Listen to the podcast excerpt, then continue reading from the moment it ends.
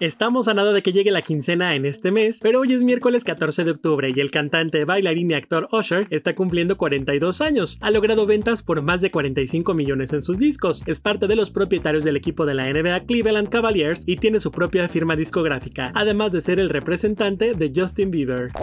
Yo soy Ben Show y traigo para ustedes lo mejor de los espectáculos. Arrancamos falleció la actriz Conchata Farrell ayer a los 77 años de edad tras complicaciones luego de sufrir un paro cardíaco, quien diera vida al personaje de Berta en la serie Two and a Half Men. Murió pacíficamente en el hospital de Sherman Oaks, que se localiza en el mismo condado que lleva el nombre del nosocomio en California. Gracias al papel como ama de llaves en la serie cómica de CBS, fue dos veces nominada al Emmy como mejor actriz de reparto en una serie de comedia. Su compañero, el actor Charlie Sheen, la despidió con un mensaje a través de Twitter: un amor absoluto, una profesional consumada, una amiga genuina, una pérdida dolorosa e impactante. Berta, tu limpieza era un poco sospechosa, escribió el actor junto a una imagen donde se ve a él y a Berta tomando el sol y una cerveza. Conchata no solo se enfocó en la televisión, sino que gran parte de su carrera como actriz fue en el teatro donde obtuvo los mejores reconocimientos y éxitos en el mundo de Broadway. Descanse en paz.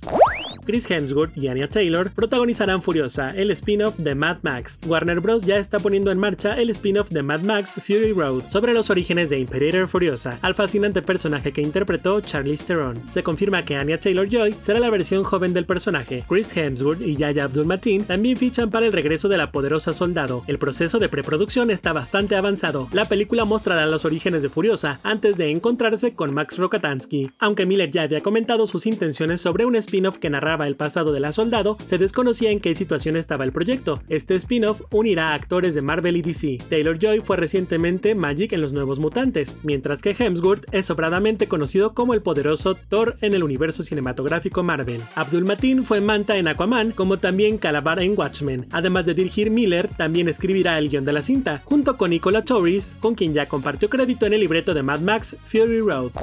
Shawn Mendes anuncia In Wonder, su documental que llega a Netflix. Cada día más cantantes crean documentales que publican en plataformas streaming como Taylor Swift, que ya tiene en Netflix Miss Americana, además de un concierto en vivo. Y otro que se une a los famosos con documental en estas plataformas es el canadiense Shawn Mendes. A través de sus redes sociales, Shawn informó que muy pronto llegará a Netflix su documental In Wonder, título que hace alusión a su más reciente canción, Wonder. Con una imagen en blanco y negro, el cantante compartió con sus seguidores la fecha en la que se estrenará el documental. El intérprete de Mercy comentó al pie de la fotografía que publicó en Instagram que In Wonder llegará a Netflix el próximo 23 de noviembre. He estado trabajando en este documental por mucho tiempo y estoy emocionado de finalmente compartirlo con todos ustedes. Se puede leer en la publicación del cantante. El estreno de In Wonder en Netflix sin duda emociona a los fans de Shawn Mendes, además de que hará una ligera espera de Wonder, el nuevo disco del canadiense que se espera salga a la luz el próximo 4 de diciembre. Algunos franceses arremeten contra la serie de Emily en París de Netflix. La primera temporada de Emily en París fue un éxito para Netflix. A unas semanas de su llegada a la plataforma de streaming, ya cuenta con un grupo de fans y sus actores se han vuelto tendencia en las búsquedas de Google. Sin embargo, la recepción no tuvo el mismo efecto en todas las partes del mundo, como en Francia, que a pesar de mostrar unas increíbles postales de París, la forma de representar a los franceses ha provocado críticas que no hablan muy bien de la comedia protagonizada por Lily Collins. La polémica llega por parte de los franceses, ya que las críticas desde país no son favorables. La serie podría haber sido genial de no haber sido por la caricatura de los franceses. Son descritos como arrogantes, sucios, vagos, desagradables, amargados, pero afortunadamente esta joven americana llega para explicarnos cómo funciona la vida, afirman algunos. Por ejemplo, en el medio Allociné. Es simplemente deplorable, me pregunto por qué actores franceses aceptaron participar en la serie, son comentarios que se pueden leer en las redes sociales.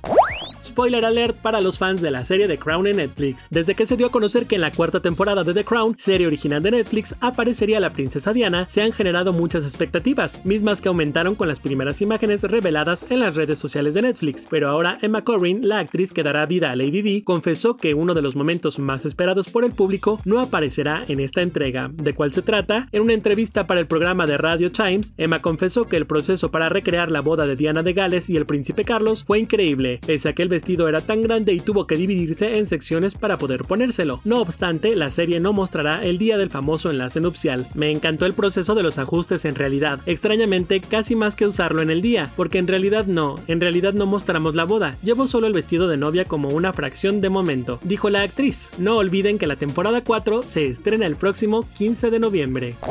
Sigan bien informados y disfrutando de nuestra programación. Si quieren más detalles de estas y otras notas del espectáculo, me encuentran en redes sociales como Benjaja Show. Para Radar News y así sucede, Benjamín González.